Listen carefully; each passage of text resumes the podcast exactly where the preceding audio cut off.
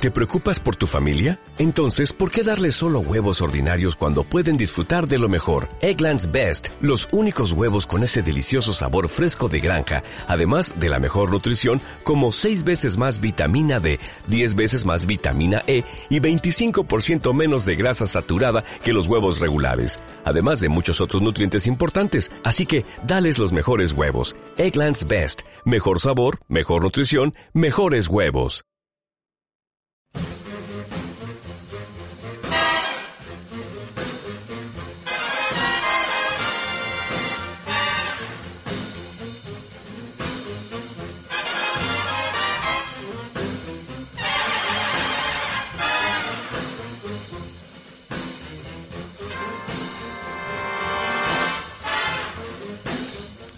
Jazz en blanco y negro, la sección de jazz y cine que dirige, presenta nuestro querido amigo, compañero Benjamín Pérez Sánchez. Buenas tardes, Benjamín.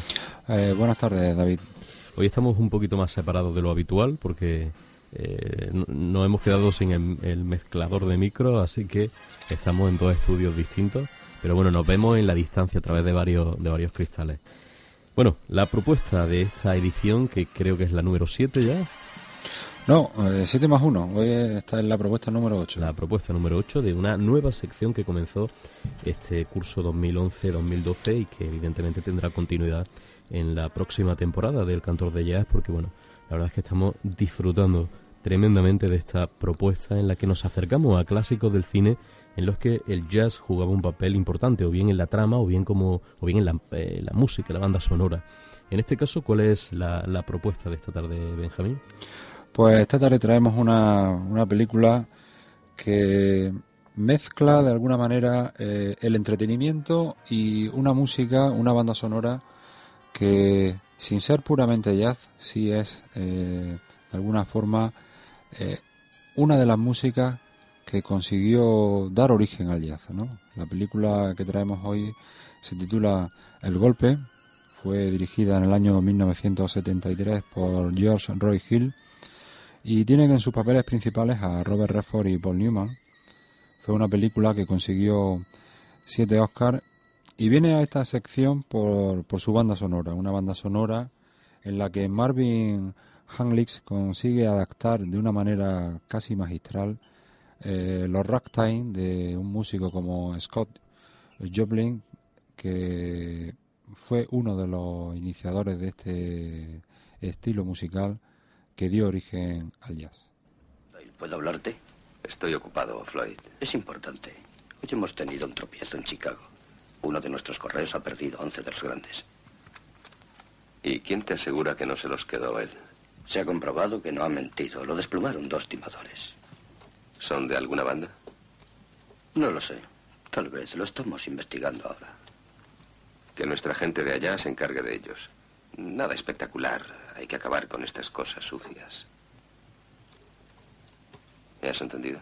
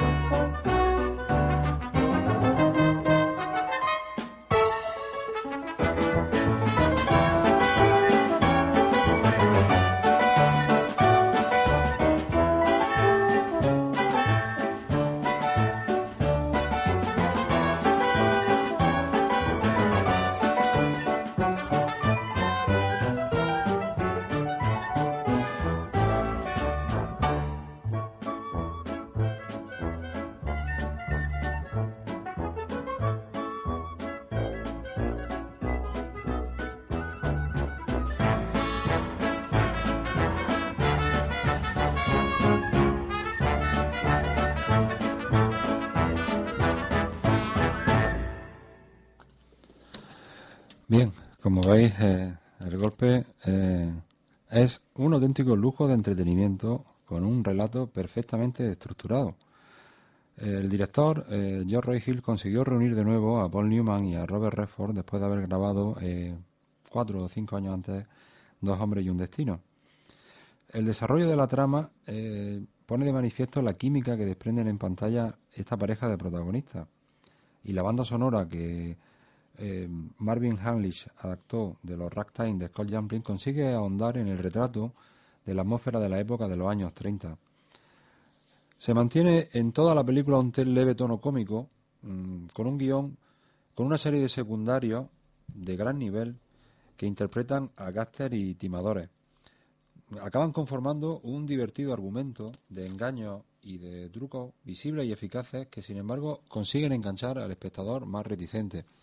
El único pero que he conseguido encontrarle a esta película en todo lo que he buscado de ella es el hecho de que fue filmada en estudio, con decorados, porque si hubiese sido filmada en, en escenarios reales, eh, hubiese sido casi perfecta. No es una película, evidentemente, con una trama trascendental, pero el ritmo, la trama tan bien estructurada consigue enganchar desde verdad y por más que se vea, siempre se encuentra algún detalle nuevo para ver. ¿Dónde has estado hasta ahora? Eh, luciendo el tipo. ¿Cuánto perdiste?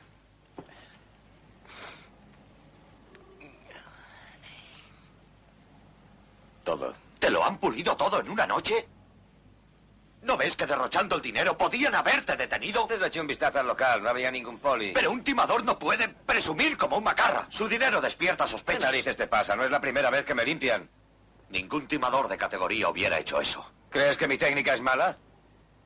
Creo que eres el mejor. Si no lo fueras, no me retiraría. ¿Quieres cachondearte de mí? Soy demasiado viejo para seguir en este negocio. Uno pierde facultades con los años. Pero si hoy hemos hecho nuestro paquete más grande. No es nada comparado con lo que ganarías con los grandes timos. Pero tú no los practicaste. Tú me dijiste que era muy fácil engañar a los babosos niños de mamá. Nunca logré dar un gran golpe. Solo pesco cosas pequeñas. Ningún rico es tan confiado que se deje engañar por un negro hambriento.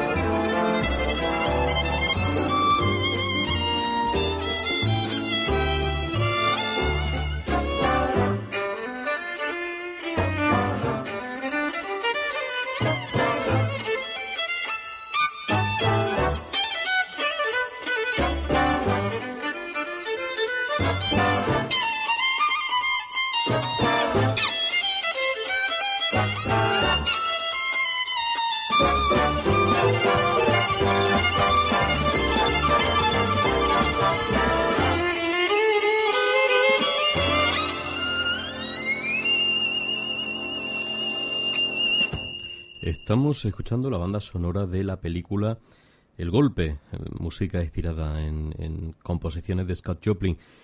Es la propuesta que hace esta tarde nuestro compañero Benjamín Pérez Sánchez, arroba Benjamín-PS en Twitter. Bien, ¿por qué hemos traído esta película a esta sección?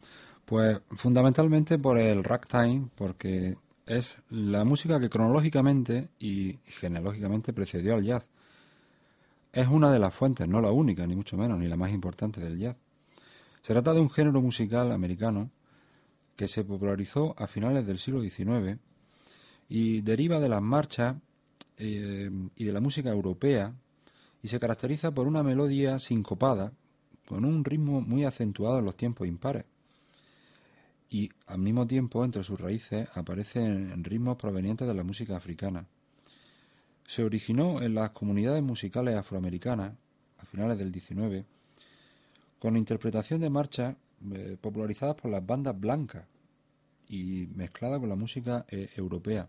El primer ragtime impreso data de 1897.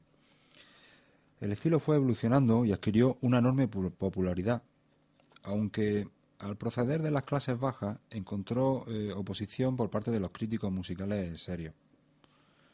Es una mm, forma musical esencialmente pianística y su ascendencia se encuentra en una cosa curiosa, una curiosa económica porque eh, la difusión de, los pianos en Estados Unidos hacia finales del siglo XIX influyó enormemente en su popularidad.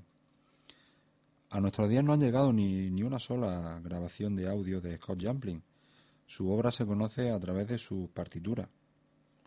Después fue perdiendo popularidad frente al jazz fundamentalmente a partir de 1910, que fue cuando el público empezó a, preferir los, ritmos, los ritmos del jazz.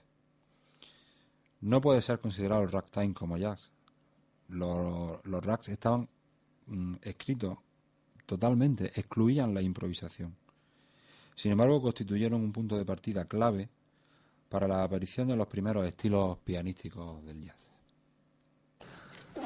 Te diré lo que hiciste, tío, listo. Abordaste a un primo que iba forrado en la calle 47. Tú y Coleman le disteis el timo del cambiazo y le hicisteis tomar un taxi. Y todo habría ido perfecto si no se tratara de un correo de Lonegan. Está usted loco. Nunca me liaría con dinero de gángsters. Intencionadamente no, pero eso no cuenta para Lonegan. Te aplastará como a una mosca. Bueno, eso se se puede arreglar con el mediador. No daría un centavo por tu pellejo si te delatan. Tu parte del botín habrá sido por lo menos de tres grandes. Sea como sea, yo quiero dos. Solo me ha tocado uno. Entonces tendrás que buscar otro más en algún sitio.